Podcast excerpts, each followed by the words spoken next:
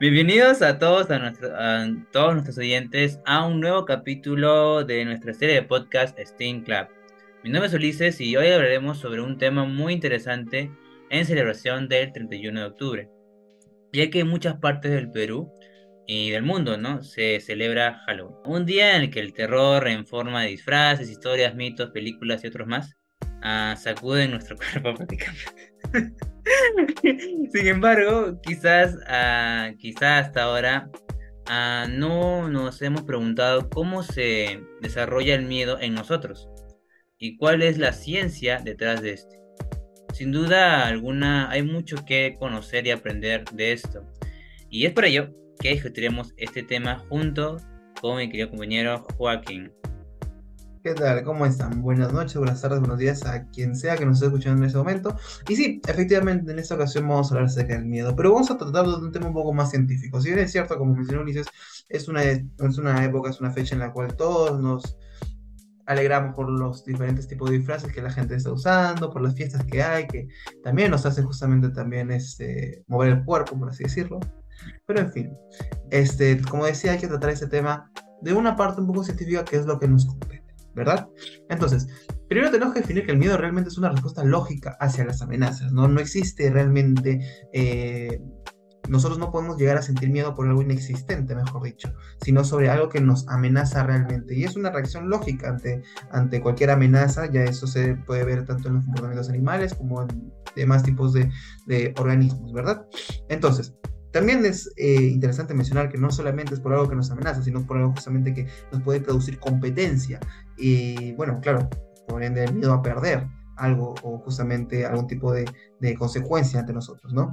Pero también justamente se puede decir de que eh, tanto este miedo se puede encontrar en animales grandes como estos eh, animales grandes que pueden correr situaciones peligrosas, que probablemente puede ser o no llegar a eliminar, eso ya depende justamente de los factores en los cuales esté envuelta, pero justamente este, es parte también de todo lo que viene a ser la ciencia del miedo que, por favor, mi querido Ulises, puedes expandir la idea. Bueno, bueno, es importante mencionar que los efectos del miedo se desarrollan por factores genéticos o sea, ah, genéticos, biológicos, psicológicos, sociales y ambientales, o sea, es un conjunto de cosas. Ah, así como también por diferentes respuestas conductuales y neurofisiológicas, ah, desencadenadas por diversos estímulos, como por ejemplo estímulos visuales, con géneros agresivos, agresivos desastres ambientales, situaciones de peligro, amenazas sociales, así como en algunos casos ah, también se puede ser inducido por estímulos auditivos. Eso es cierto. Además de ello, las reacciones suscitadas por ese sentimiento comienzan dentro de nosotros. De hecho, actualmente justamente se estudia eh, eh, qué áreas del cerebro están involucradas en la percepción, procesamiento y respuesta ante el miedo, ¿no? Estas regiones se activan, pueden ser de la amígdala, inclusive, que justamente es un pequeño órgano en el centro del cerebro, o sistemas límbicos, que también pertenecen al hipocampo de nuestro cerebro, y regiones frontoxipitales. Exacto. O sea, realmente es muy interesante el mecanismo de, del miedo en el cerebro el cual desencadena reacciones físicas y biológicas.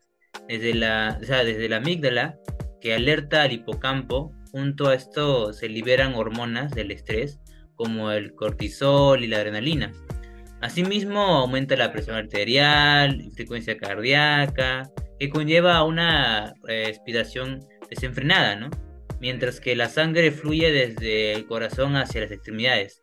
Esto entonces ha llegado a el momento de, de o luchar o huir, prácticamente. Efectivamente, y justamente complementando también la idea, también se activa con ello los niveles de glucosa en la sangre, ¿no?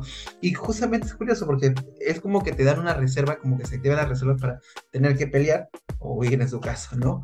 Este, en fin, igual justamente también aparte de la glucosa, también los niveles de calcio y glóbulos blancos en nuestro torrente sanguíneo aumentan, preparados para la posible batalla que se te acerque, ¿no?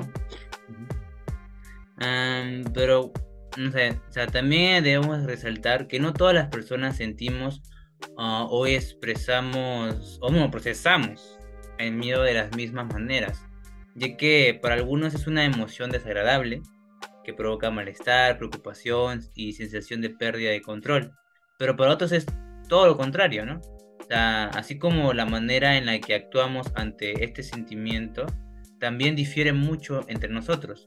O sea, ¿qué podías comentar al respecto? Efectivamente, depende justamente de cómo es que cada uno reaccione. Y claro, y es eh, comprensible de que a algunas personas no les guste tampoco sentir miedo. Bueno, a quien les gustaría sentir miedo, pero más enfocado más el hecho de las consecuencias del miedo, ¿no? Porque justamente, como habíamos mencionado antes, se activa todo un sistema dentro de tu cuerpo o un serie de mecanismos que te prepara justamente para la batalla. Pero justo junto con eso, también lleva a su vez tipo de sensaciones diferentes. Por ejemplo, la sensación de mariposas en el estómago, se queda en la boca, pupilas dilatadas reducción de la audición, eh, jadeo y la piel de gallina, por ejemplo. Sí, de hecho, o sea, se han nacido, ¿no? Y más, pues, ahora con las películas de terror, o, de hecho, cuando, por ejemplo, ¿no? Los parciales, ¿no? Algo así, ¿no? ¡Puh! Dije, ¿Baljit? ¡Puh! No soy Baljit.